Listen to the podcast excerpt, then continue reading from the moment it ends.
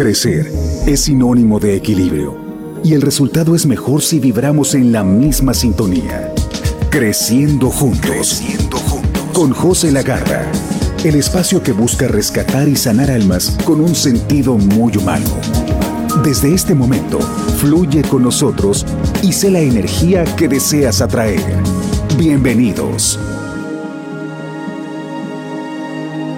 No sé qué hayas pasado esta semana, no sé cómo hayas interpretado las diferentes circunstancias de tu vida y en cuántas crisis no entrarías, pero recuerda, recuerda que nuestro andar en esta tierra es más interpretativo que realmente lo que está sucediendo. ¿Cómo interpreto yo lo que me está pasando? E interpretamos la vida basados en un marco de referencia interno. Y ese marco de referencia interno, ¿cuándo se formó?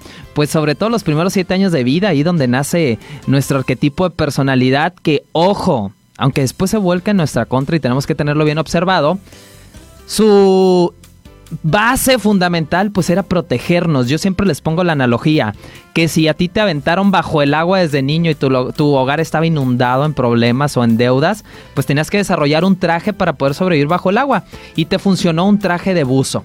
Ok, te pusiste el traje de buzo, tu traje de neopreno y, y, tu tanque de oxígeno y tú puedes sobrevivir en ese ambiente. Sin embargo, sabes que no es tu ambiente y sabes que no vas a poder estar toda la vida dentro del traje porque qué incómodo, ¿no? Vivir atados, no poder vivir en libertad. Sin embargo, la idea era buena, la idea de ese traje era protegerte esta estructura emocional que nosotros formamos los primeros años de vida está muy fundamentada en el discurso materno. Y ese es el tema que tenemos preparado para el día de hoy. Y tengo una invitada en la cabina a quien voy a saludar muy brevemente antes de irnos con el tema de lleno.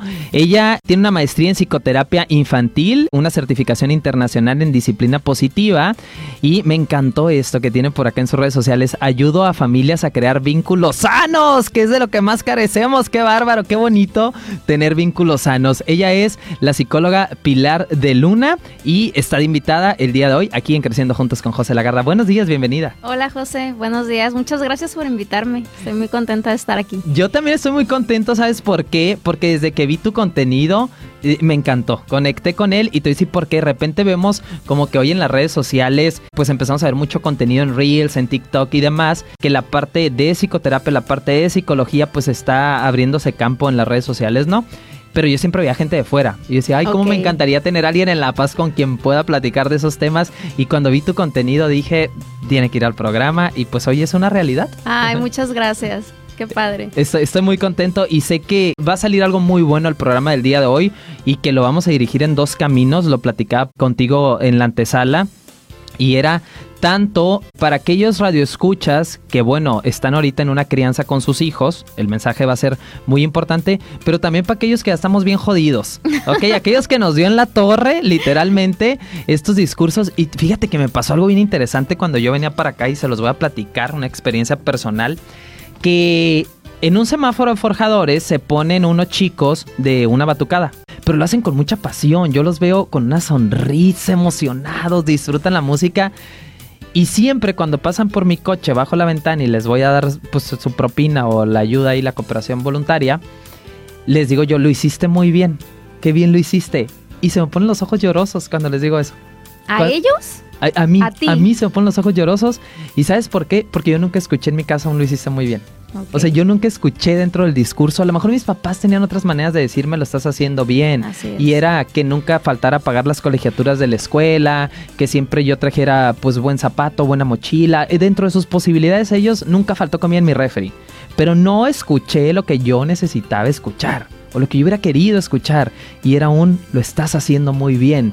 Y cuando yo se lo digo a alguien, siento que me lo digo a mí y al mismo tiempo siento que me hizo falta que me lo dijeran. Y siento bien bonito con eso. Y, de ahí yo creo la importancia del discurso materno, pero te dejo a ti que nos ilustres con el tema. Muchas gracias, José, por, por platicar esa, esa experiencia. No, fíjate que pensé en varias cosas ahorita que te estaba escuchando. Una, eh, lo que dijiste, ¿no? Yo creo que mis papás sí me lo expresaban, pero de otras maneras, a lo mejor no de manera verbal, pero eh, sí de otras formas te hacían saber que eras amado y que eras bueno para ellos, ¿no? Que eras valioso para ellos. Y muchas veces nosotros hablamos pues diferentes idiomas en el amor. Si has escuchado de los lenguajes del amor y cómo tú ahorita hablaste de lo que es palabras de afirmación.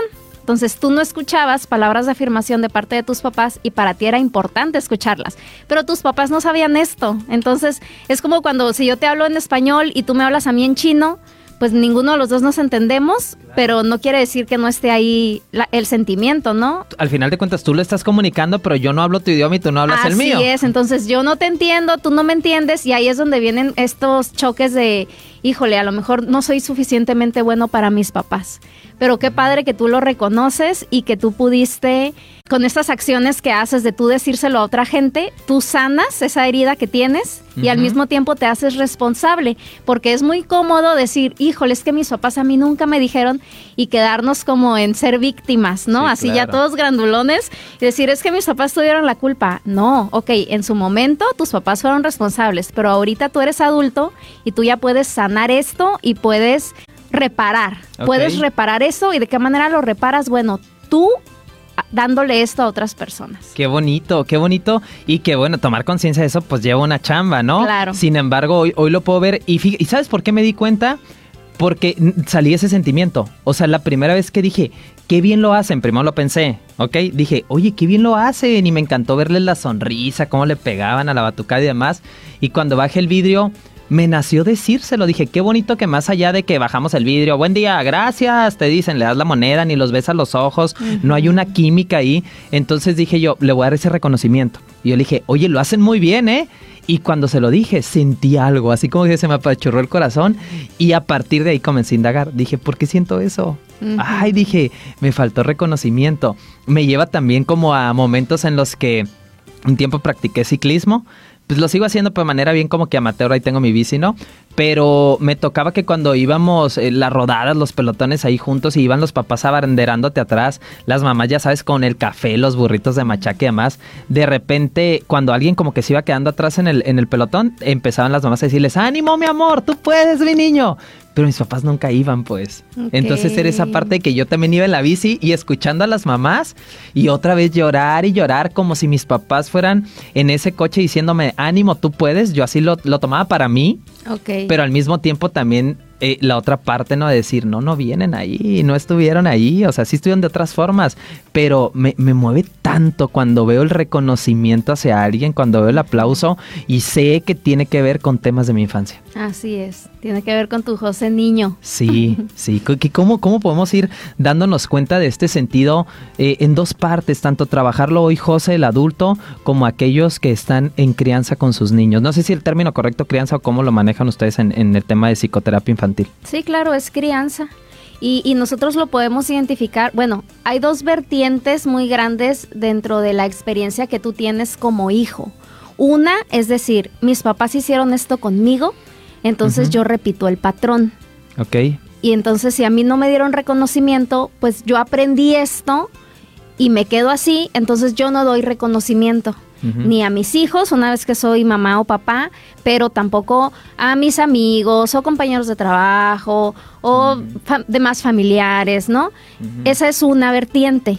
Y está la otra vertiente donde se crea más conciencia y donde se quiere crear este cambio y donde decimos, a ver, a mí me educaron de esta forma, entonces a mí no no me hizo sentir bien, no me funcionó, ahora sé que soy adulto, ahora sé que esto lastima el corazón de las personas, entonces yo voy a hacer lo contrario. Lo transformas. Lo transformas y puedes tomar dos decisiones. Una, quedarte y repetir el patrón, que eso es lo más común. ¿Por qué? Porque se tiene que llegar a un nivel de conciencia para decir voy a cambiar esto.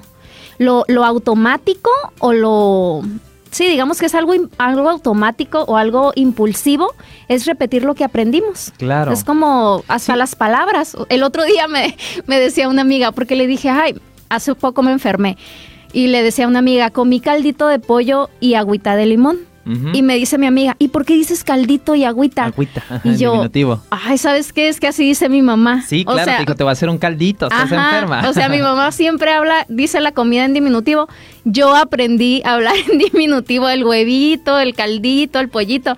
Entonces, lo hacemos inconsciente. Yo no me doy cuenta que hablo así pero pasa lo mismo entonces con la manera en la que nosotros nos relacionamos con nosotros y con la manera en la que nosotros expresamos este cariño. Okay. Entonces yo puedo decir, a ver, soy consciente y quiero hacer un cambio o me puedo quedar como estoy, ¿no? Claro. Que en este caso decir huevito y caldito pues no afecta en nada, ¿no?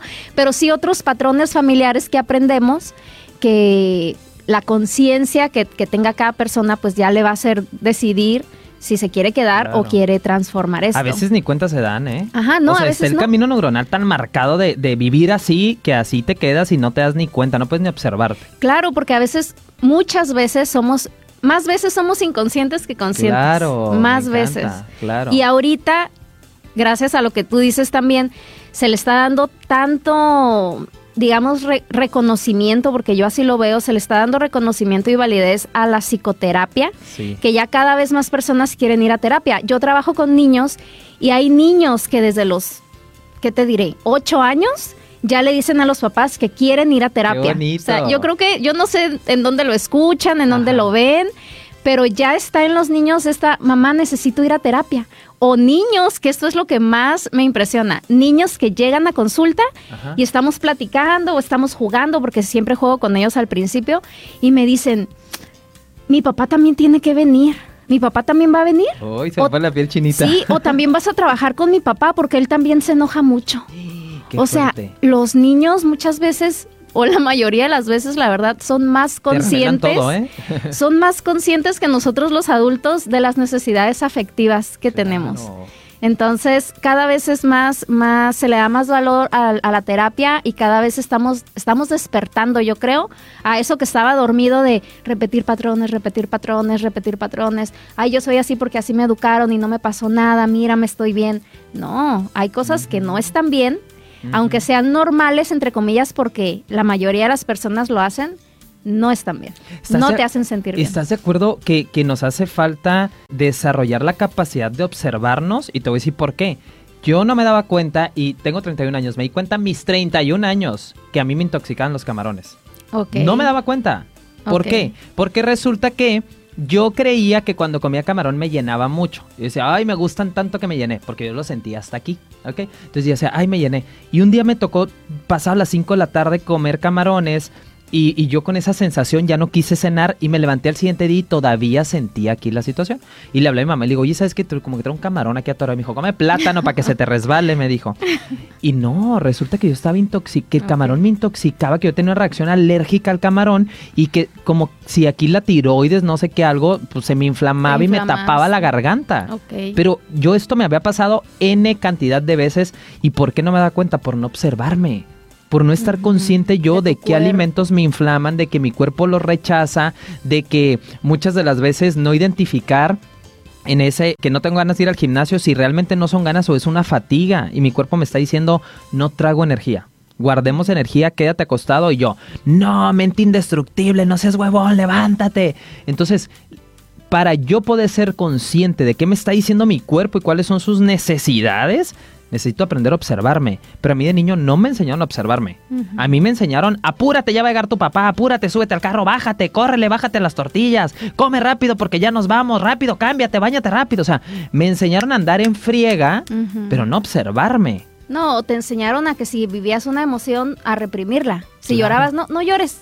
O por qué te enojas, no seas exagerado o no seas Claro. simple, ¿no? Como decimos aquí. Claro. Entonces tampoco te enseñaban, o bueno, no, no nos enseñaban a decir, a ver, ahorita me siento enojada, ahorita estoy triste, ahorita me frustró que me dijeran esto. No nos enseñan tampoco a eso. Y que no está mal, ¿eh? No está mal sentir. Claro. No está mal estar enojado porque a veces huimos. Es malo, es pecador el que se enoje. Es no siento ira que salga en este momento. Pues Claro, es que cómo la canalizo, ¿no? ¿Cómo, cómo trabajar con estos temas? ¿Cómo trabajar aquellos que venimos bien madreados? ¿Ok? ¿Cómo trabajarlo? Y recomendaciones para, para los papás que están en estas etapas con sus hijos. Mira, primero, ¿cómo trabajarlo? Lo primero es identificarlo. O sea, tú no puedes trabajar algo. que o no, sabes ni qué es. Ajá, no puedes resolver un problema si ni sabes que hay un problema o cuál es el problema. Yo le te voy a hacer un paréntesis, yo le llamo detecta la fuga, porque yo les digo, tienes una tubería de aguas negras rota en tu casa, hay un mierdero por todos lados, huele feo, estás incómodo y tú crees que voy a buscar trapeadores, voy a buscar aromatizantes, siempre estamos buscando cómo Cómo tapar. Cómo tapar. Y a veces es en droga, a veces es en alcohol, a veces en, en sexo, en comida, en más ropa, en redes sociales, en likes, pero no queremos identificar la fuga. Entonces, primer punto, identificar. No puedo solucionar un problema si no sé dónde está. Así es. Muy bien. Seguimos. Identificar la fuga. Para eso, pues, digo, no es por hacer comerciales, pero obviamente la psicoterapia No, te adelante. lleva a analizar todos estos procesos que están inconscientes, hacerlos conscientes. Qué ¿no? bonito. Entonces, eso es lo primero, identificar la fuga, ¿no? Como dices tú. Dos, no podemos sanar algo Ajá. que no hemos perdonado. Qué fuerte. Perdonado entendiendo que la persona, va- estamos hablando del discurso materno, ¿no? Entonces vamos, vamos a hablar ya directamente de, de cuáles fueron esas palabras de nuestra madre que nos afectaron. Entonces, si nosotros no entendemos que nuestra mamá es una persona imperfecta, igual que nosotros, y que muy probablemente, por no decir un 100%, pero muy probablemente repitió el discurso de su mamá y que no tenía estas herramientas que a lo mejor ahorita ya tenemos, porque antes ni se sabía de psicoterapia, ni se sabía de todo esto de lo que estamos Claro. platicando. Era un lujo. Ajá, o sea, era o, o- o un lujo o alguien como, como para locos, ¿no? Como, Ay, ay, ¿qué es eso? ¿No? Estás Ajá. fumado, ¿no? Ajá. Entonces, esto que nosotros ahora sabemos, antes no se sabía. Y si nosotros entendemos que pues nuestra mamá, la tuya, la mía, la de todos, es imperfecta y que se equivocó, como cualquiera nos podemos equivocar, eso nos, nos hace tener un, un corazón humilde y poder decir, oye, yo puedo perdonar esto. ¿Por qué? Porque no fue intencional o incluso, fíjate, aunque haya sido intencional, porque hay situaciones donde sí sea de manera intencional, tú no puedes sanar algo si no lo perdonas. Necesitamos primero perdonar. Me encanta, me encanta porque si algo les he yo compartido así de que la solución excelsa ante todo conflicto, siempre les digo perdona. ¿Por qué? Porque un cambio de actitud, si no lleva un cambio de conciencia, para mí no sirve de nada. ¿Y Así qué es, un cambio de actitud? Si el alcohólico tapa la botella pero no se hace consciente de qué lo llevó a beber, va a estar siempre con la ansiedad o buscando otra fuga. Así Es decir, el cambio de la actitud, qué padre te sirve, Simón, pero si no lo cambias de raíz, si no lo cambias de conciencia, no está fundamentado. Entonces, hasta este punto me has comentado, punto número uno, identificar, ¿ok? Le- la raíz emocional o el conflicto, la fuga, como yo le digo, ¿dónde está la fuga de agua, de aguas negras? Punto número dos, comprender. La comprensión de que pues es un ser imperfecto y que así fue criado y está repitiendo patrones, eh, lo está haciendo lo mejor que puede. Así ¿ok? es. Eh, lo está haciendo lo mejor que puede con lo que alcanza a ser consciente. Y vamos a seguir con los puntos y con la charla, pero luego la pausa, seguimos con el tema del día de hoy, la importancia del discurso materno. Tenemos invitada en la cabina la psicóloga Pilar de Luna con maestría en psicoterapia infantil. Vamos a la pausa y regresamos con más para seguir creciendo juntos. Hagamos una pausa para al regreso seguir creciendo juntos con José Lagarda. Con José Lagarda.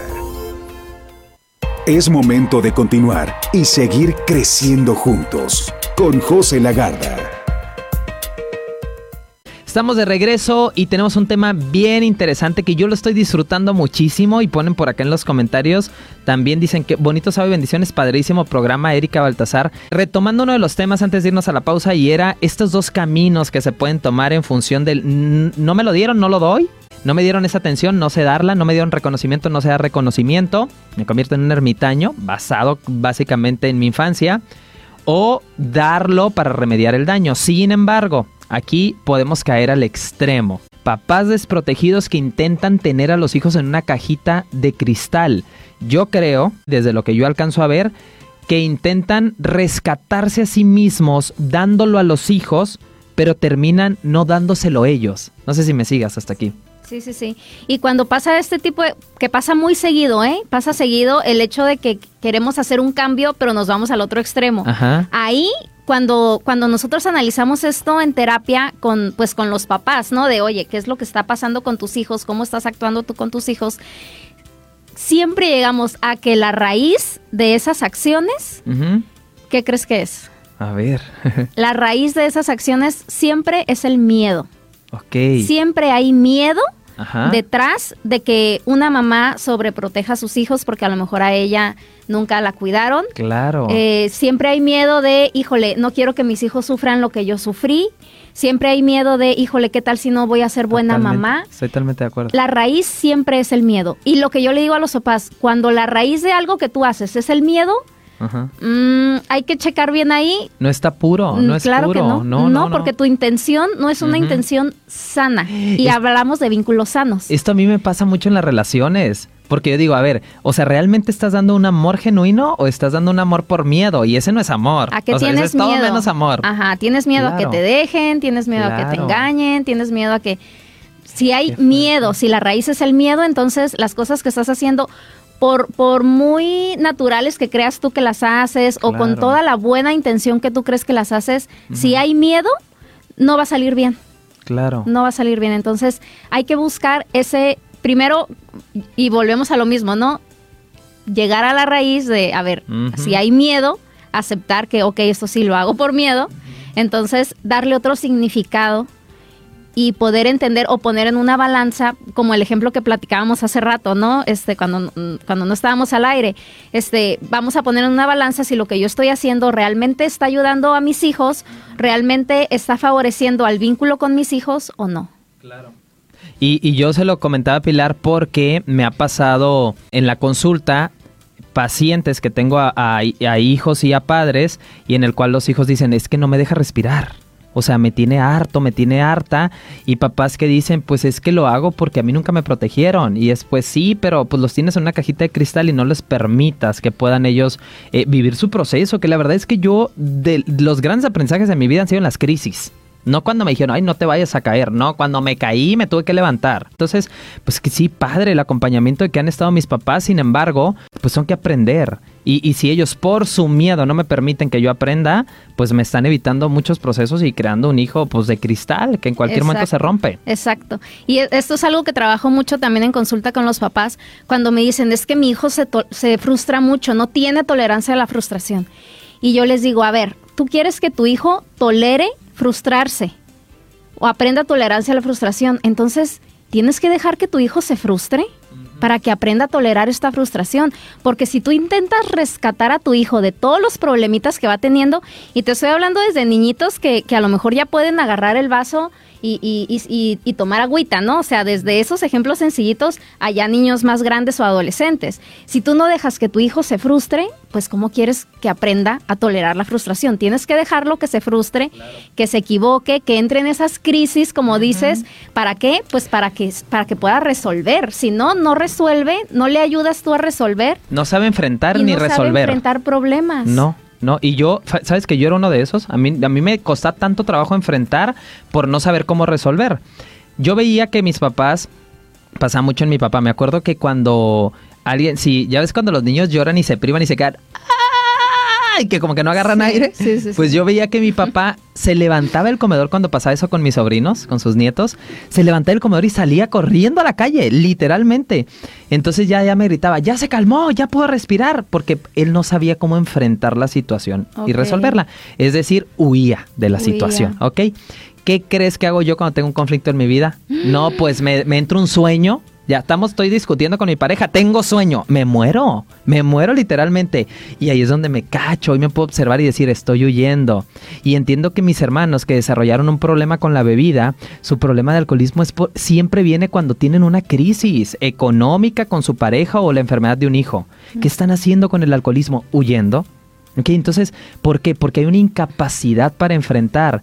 Que si me voy a la infancia, ¿en qué momento te dejaron enfrentar? No, pues nunca, siempre me resolvían. De hecho, en los procesos terapéuticos con personas con alguna adicción o con algún problema de alimentación, eh, trastorno de, de bulimia, anorexia, eh, siempre se tiene que trabajar con la familia porque de ahí viene. O sea, no, no es por buscar culpables, ¿verdad? Pero pues la raíz, el origen de cómo nos fuimos desarrollando, ¿no? Son estos primeros años, entonces necesitamos volver a, esa raíz. Que, que, tiene que ver con este diálogo que se da en las familias. Me, me, lleva a conectarlo con la parte espiritual. El libro de Siddhartha me encanta porque pues Siddhartha primero vive como una zeta que era una renuncia total a los placeres del mundo que les enseñaba su práctica espiritual a renunciar al sexo, a renunciar a la comida, porque te decía, tu placer, tu plenitud no viene de factores externos, viene de tu interior. Entonces renunciaban tajantemente a todo lo exterior y vivían en un estado de austeridad tremendo.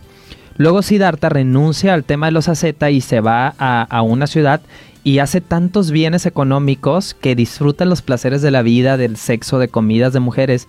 Y un día que va ya como 14 años allí en, en su palacio, súper pedo, entra en sí y dice, a ver, espérate, ya viví el no tener nada, ya viví el tener todo, y ninguno de los dos está mal o bien, sino es el juicio que yo haga de ellos. Y de ahí comienza y es donde se convierte en Buda a vivir en el sendero del medio. Y te dice, ni renunciando a todo, ni en el placer total, en el sendero del medio.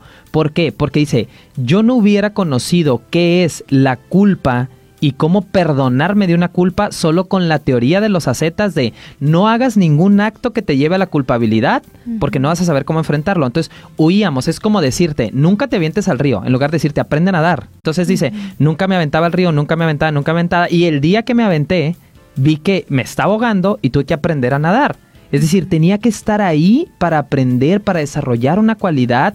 Es en medio de esas crisis donde vamos conociendo nuestro verdadero potencial. Así es. Y los, los errores son increíbles oportunidades para aprender. Qué bonito. ¿no? Esto es algo que, que maneja la, la, disciplina positiva. O sea, estos errores nos llevan a tener oportunidades para aprender. Pero fíjate, ahorita que decías esto, me acordé yo siempre pues voy a, a, caminar al malecón, ¿no? Entonces una, una, vez siempre voy y pues ni modo, no lo puedo evitar, soy psicóloga y, y, voy, voy escuchando y voy viendo las conversaciones entre, entre los papás y los hijos, pues que va el niño en la bici, en el triciclo y voy caminando y, o corriendo, pero voy, voy así, ¿no? Poniendo atención a todo.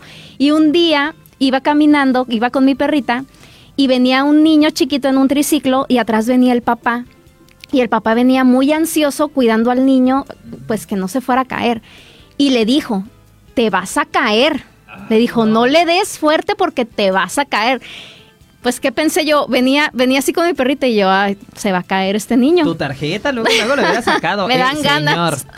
Entonces, yo escuché nada más, te vas a caer. Y en eso el niño, ¿qué crees que se hizo? Cayó, claro. Pues se cayó, se fue de lado Sí. en el triciclo y ahí va el papá. Te dije que te ibas a caer. Entonces, ahí, mira, volvemos a lo mismo, el miedo. Lo dijo, ay, me El- leíste la mente, lo dijo desde el miedo. Sí, el papá estaba actuando el base al- en base al miedo. En base al miedo, él creía que iba a ayudar a su hijo a decirle, como dale, dale despacito porque te vas a caer. Pero a fin de cuentas, este discurso, pues el niño se lo creyó Claro. y el niño se cayó. Su mente, en lugar de ir en la diversión y aprendiendo a andar en su bici, ya, ya puso una alerta, ¿sabes? Ya puso una alerta y dijo, me voy a caer, literalmente, y pues se cayó. Ahí, por ejemplo, yo qué, qué le recomendaría a, a los papás, ¿no? ¿Qué es lo que tú quieres que tu hijo haga? ¿O a qué le quieres enseñar a que, ha- que haga? Pues que ande con cuidado. No, Claro. no es necesario decirle te vas a caer. Mientras le digas, mi amor, con cuidado. Be careful, mi amor. Ten cuidado, Así. mi amor, ahí enfrente, o sea, ten cuidado. Con que digas ten cuidado, Ajá. el niño tiene que relacionar y tiene que aprender a ver qué, o sea, qué es manejar con cuidado o qué es andar en el Claro. triciclo con cuidado. Si él se cayó, bueno, híjole, entonces no puse atención, a lo mejor había un hoyo enfrente, algo pues, pero no le dices al niño te vas a caer. Qué buena recomendación. Y esto también nos lo podemos decir nosotros a nosotros mismos, ¿eh? O sea, es decir, yo ante esos temas de no la vas a armar, es pues ahora analiza el panorama y, y ve si lo inviertes, ¿me explico? Claro. O sea, porque eh, esa vocecita que yo tengo, que me habla todo el día, es la voz de mis papás. O sea, es una grabadorcita que yo le pongo play y que si no aprendo yo a detectarla y a ponerle pausa y empezar a generar mi propio criterio de la vida, me encanta a mí decirle al ser humano, tú piensas que piensas. Pero eso no lo pensaste tú, eso lo pensó alguien ya más por ti, nomás repites. Así es, pero no lo es. piensas. Se me viene a la mente la, la frase de, de Winston Churchill que dice, el éxito es ir de fracaso en fracaso sin perder el entusiasmo. Y es Mm. que bonito, como para la cultura de, de occidental el tema de fracasar es, es pésimo, qué feo que fracases, está mal. Y para, lo- por ejemplo, para los europeos el fracaso es una oportunidad. Decir, oye, pues, ¿por qué no funcionó? Vamos a ver por qué no funcionó y lo vamos a volver a intentar. Es decir, el avión no se creó a la primera. Estuvieron es. viendo dónde estaba el peso, si era tema de las alas, si era tema del motor, si era tema del impulso. El foco no se creó a la primera, le Así es. explotaba cada rato. Entonces es por qué la carga, vamos a ver esto, el otro. Estuvieron moviéndoles del fracaso en fracaso, llegamos al éxito. Pero nosotros tenemos tan tachado el fracaso como Y en- algo malo. Y en la crianza es igual. En la crianza, como papás, como mamás, siempre va a haber errores, siempre. Pero eso es lo bonito, que te equivocaste y, ok, entonces por aquí no era, era por acá. O es, esto no me funcionó, entonces ahora voy a intentar esto otro. Pero cuando trabajamos con mucha culpa, o sea, cuando, cuando llegan a consultas papás, mamás que tienen mucha culpa, entonces es trabajar en, a ver, un error te ayuda a aprender. Gracias a que te equivocaste con esto, ahora sabes que no va por ahí la cosa. Y ahora puedes hacer un cambio. Me encanta que tocas dos puntos cruciales que yo siempre he platicado los dos años del programa, el miedo y la culpa. Literalmente, siempre, casi todo se fundamenta y me regresa a ello. O sea, me siento culpable por lo que di, por lo que no di, o siento miedo por, y, y desde el miedo extiendo este falso amor, desde el miedo extiendo esta, eh, eh, estos comentarios y demás. Hay un punto importante que quiero dejarlo sobre la mesa antes de irnos a nuestra siguiente pausa y lo comentabas hace rato y que es un tema con el que tú, que tú tienes muy marcado y es el tema de los diminutivos. Se ha satanizado mucho este tema, lo he visto yo en, en, en redes sociales, el hecho de no le hables a un niño en diminutivo. No, o sea, prohibido, pues le hacen la madre cuando le hablas así. Entonces, lo he visto como muy, no se debe hacer, no se debe hacer, no se debe hacer. Pero digo, realmente no se debe hacer, qué tan bueno, qué tan malo, o sea, realmente cómo es la crianza. Porque yo tengo sobrinos y pues yo, pásame el carrito, yo sí les digo el carrito, pues, o sea, pásame el carro, se me hace como fuerte para un niño pero ciertamente dicen, pues vas creando como una personalidad débil, ¿ok? Entonces nos platicas, cuando regresemos de la aplauso de esto, son las 10 de la mañana con 40 minutos, háganos sus preguntas, aquellos que siguen en esta etapa de sanar el niño interior, que esto no se acaba, hay que vivirlo, hay que disfrutar el proceso, cada vez vivimos mejor. Y también aquellos que estén en una etapa de crianza, que estoy seguro que tanto este programa, si lo estás viendo en vivo o si lo estás escuchando en podcast, en Spotify o en iTunes, pues vas a tener ahí tus dudas, así es que me puedes escribir a través de mis redes sociales. Vamos a la pausa 10 de la mañana con 40 minutos y regresamos para seguir creciendo juntos. Hagamos una pausa para al regreso seguir creciendo juntos con José Lagarda. Con José Lagarda. Es momento de continuar y seguir creciendo juntos con José Lagarda. Ya estamos de regreso, listos para seguir creciendo juntos en conciencia. Nomás nos quedan 15 minutos. Yo quiero seguir por acá platicando. Qué bárbaro. Estás escuchando a través de radio.mx y a través de orientecapital.com y en el podcast también y en YouTube. Nos escuchas como José Lagarde MX. Así encuentras el canal. Hay una pregunta aquí del auditorio y dice: Una pregunta. Y cuando llora un niño de dos años, no habla, pero expresa con llanto lo que quiere, ¿cómo reaccionar nosotros como papás? Yo sé que sí entienden, pero su berrinche es muy fuerte. Mi pregunta es cómo reaccionar como papás. ¿Lo dejas llorar? ¿Lo abrazas? ¿Lo regañas? ¿Qué haces? ¿Ok? Eh, como tú quieras, si quieres contestar esta o con la que dejamos en el aire o empezamos con la otra. el orden de los factores no altera el producto. Yo creo que por orden nos fuimos primero con realmente estás tan satanizada esta parte? ¿Está mal hablarles en diminutivo a los niños? Fíjate que últimamente tenemos esa, ay, ¿qué será? Yo creo que se está haciendo una cultura de cancelar todo en las redes sociales, ¿verdad? De, de, no, esto está mal y no hay que hacerlo, y sí, esto sí. Y eh, cuando, cuando en la crianza nos vamos en, a los extremos, podemos caer en un error, porque Ahí, sí, así es. Y todo exceso o, toda negación. Hay situaciones que se pueden dar, la disciplina lo maneja como, como, la disciplina positiva, perdón, como que podemos dar cosas como pequeños dulces. Como no vamos a dar todo el tiempo muchos dulces a un niño porque lo vamos a hacer que se enferme, que se sienta mal, no le hace bien. Pero si damos pequeños dulces de vez en cuando, como, ay, el sábado te doy un dulce, el sábado puedes comer unas papitas, una chuchería, eso no te va a hacer daño. Pasa lo mismo con estas situaciones. Si tú le quieres hablar a un niño de, ay, tu carrito, pues no pasa nada que le digas, ay, mira, pásame tu carrito. Pero si todo el tiempo vas a ir a la escuelita con tu carrito, con tu maestrita y tu cuadernito, pues ahí ya te estás yendo al extremo, ¿no? Sí, Entonces. te voy a tener sopita cuando vengas, pastelito y no. Hay situaciones que podemos darlas como, como dulces de vez en cuando y no pasa nada. No pasa nada, no hay que, no hay que satanizar tampoco una, una acción o una forma de comunicarnos, o sea, lo hacemos de vez en cuando y realmente no afectamos a los niños. Pero sí hay que estar alerta, o sea, sí tengo que estar consciente, no todo el tiempo hablarle en diminutivo. Así es, no todo el tiempo hablar en diminutivo, así como estás al pendiente de no todo el tiempo eh, hablarle agresivamente, de no todo el tiempo usar otro tipo de vocabulario, pues. Claro y viene de la parte de la conciencia. O sea, si tú te cachas que lo estás haciendo, a ver, híjole, ¿por qué lo estoy haciendo? y, bueno, tener en cuenta eso, ¿no? No, no vamos a irnos a ningún extremo. Me encanta. Ni de cerrarnos totalmente, pero tampoco de, de, de Sí, es como un pastel, me encanta el pastel, me como una rebanadita después de la comida o en la noche con un vasito de leche, pues no me puedo acabar el pastel No completo porque me voy a intoxicar. No, no va por ahí. es, así claro, es. entonces en dosis pequeñas no pasa nada. Ahora sí la pregunta que nos decían por acá y decía, este, oye, lo dejas llorar, lo regañas, lo abrazas, ¿qué haces cuando el niño está en ese pedido de amor y en ese llanto intenso? Aquí tiene, tiene mucho que ver la edad del niño que tiene dos años y que creo que mencionaron que todavía no habla. Ajá. Cuando un niño habla, bueno, ya es más fácil que te diga, es que algo pasó, me enojé, eh, mi hermano me pegó, o sea, es más fácil que un niño te hable. Pero cuando estamos hablando de un chiquito que todavía no habla, entonces nosotros lo primero que tenemos que hacer siempre ante toda situación es validar la emoción. Si vemos que está llorando, tú como mamá o papá sabes si el llanto de tu hijo es de enojo o es de, de dolor, de, dolor, hambre. de hambre. O Tú está incómodo. tú sabes cuando, cuando, por qué llora tu hijo. Entonces, primero es validar la emoción. Tu hijo no habla, pero tú sí hablas y tú se lo puedes decir. Ay, estás enojado, estás triste, estás incómodo. Mm, me encanta. O sea, tú decirle a él lo que él quiere decir con su llanto.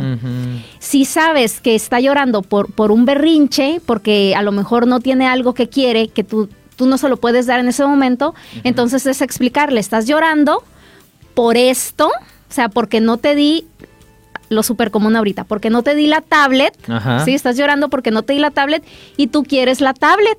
Ok. Entonces es explicarle eso.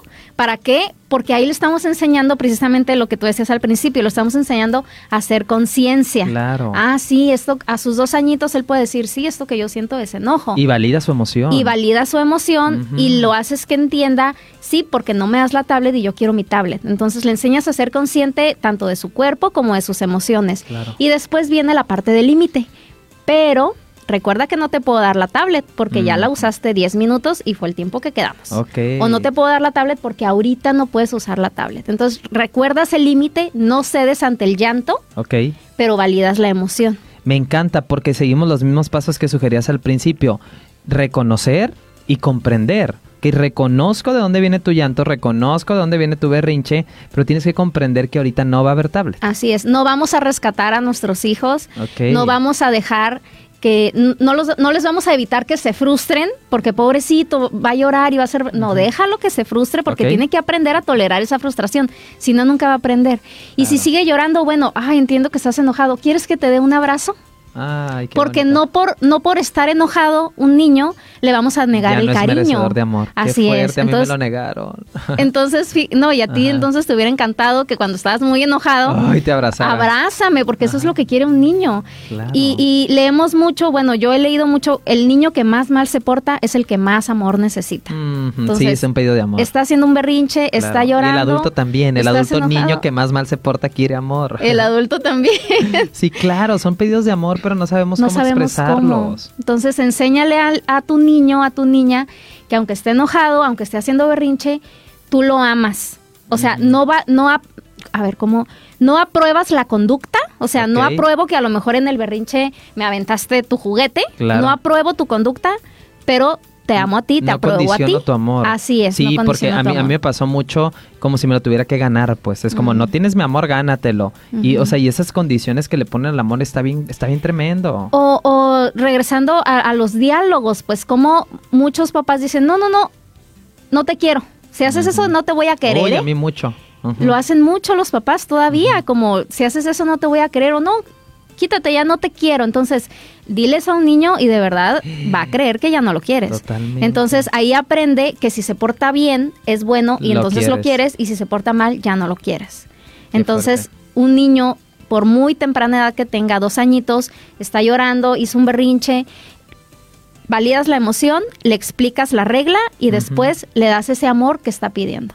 Qué fuerte. Me encanta. Y me encanta también cómo, no, no sé si era Jung que decía, prefiero ser una persona consciente, una persona buena, algo así, estoy parafraseándolo, en función de que muchas veces queremos ser buenos porque voy a ser bueno para que me quieran, pero tienes una represión total que va a salir fugada en algún otro tema, o vives Así es. deprimido por dentro, pero eres el bueno ante la sociedad. Así y todo es. porque estoy intentando pues que me quieras, que me apruebes, que me des tu amor, que no me lo niegues. Soy el bueno, soy el pan de Dios, pero por dentro un despapalle. Te dicen por acá, eh, quien hizo la pregunta, muchas gracias, qué maravilloso corregir lo que hiciste en el pasado. Por acá, ahí tienes tus fans, dicen por aquí. Muchas felicidades, doctora Pilar de Luna. Gracias por su ayuda para la familia Ortega Sánchez te dicen por acá, Jimena Juliana Toledo. Ay, muchas gracias. Pues saludos a todos quienes por acá siguen interactuando con nosotros y haciéndonos preguntas. La verdad es que estoy fascinado con el tema. Qué rico porque se ha ido desenvolviendo pues así a, manera de plática.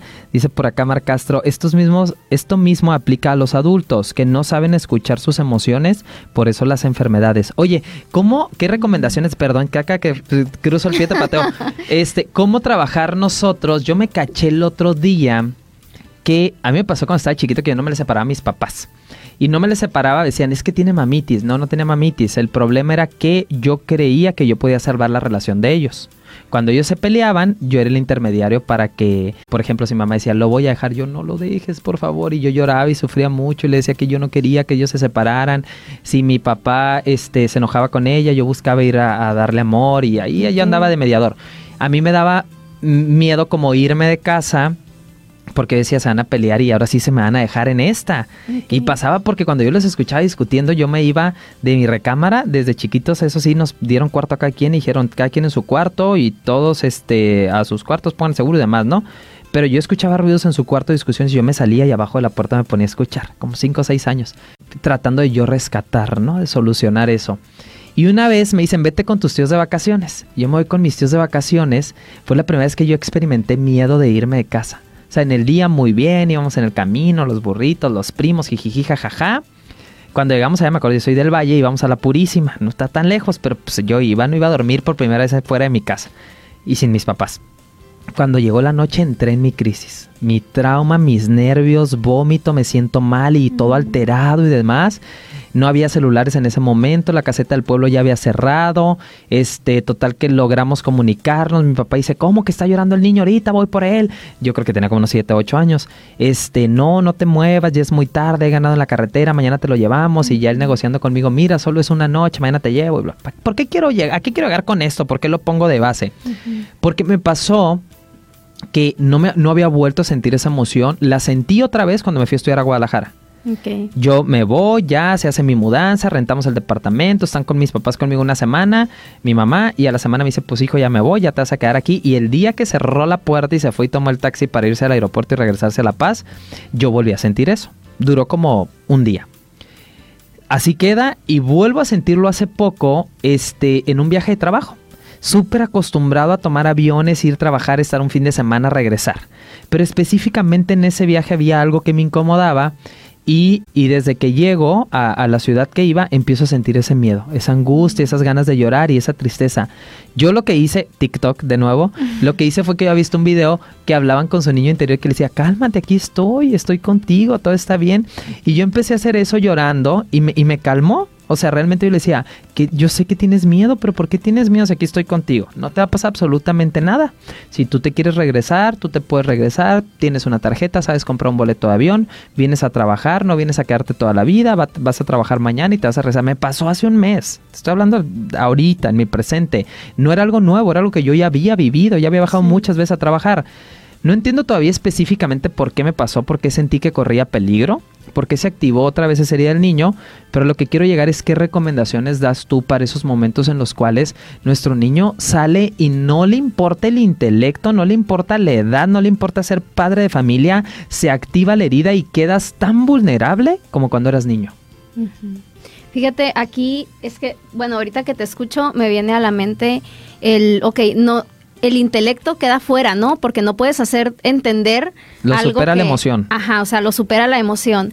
No puedes tampoco trabajar con tus emociones porque no puedes controlar tus emociones. Entonces, aquí es donde yo invitaría a eh, darle partida a lo espiritual. Que va más allá, que va más allá de ti, va más allá de mí, va más allá de lo que podemos comprender y es algo que realmente nos va a traer paz. Claro. Sí, o sea, si, si, si a mí enfocarme en, a ver, a lo mejor ahorita algo, algo, está pasando que me está trayendo este miedo, creo que algo se va a salir de mi control, creo que algo me puede pasar, ¿qué es lo que a mí me va a dar paz? Bueno, regresar, acordarme, pensar en eh, pues yo voy a hablar de Dios, ¿no? Porque yo creo en Dios, bueno, pensar que Dios, como mi creador, como mi papá, poder superior. me protege que todo está en control, que él tiene el control y entonces eso a mí me ayuda a, estar tranquila. Yo te estoy hablando de manera personal. Qué bonito, pero me encanta, me encanta porque es el enfoque literalmente del programa.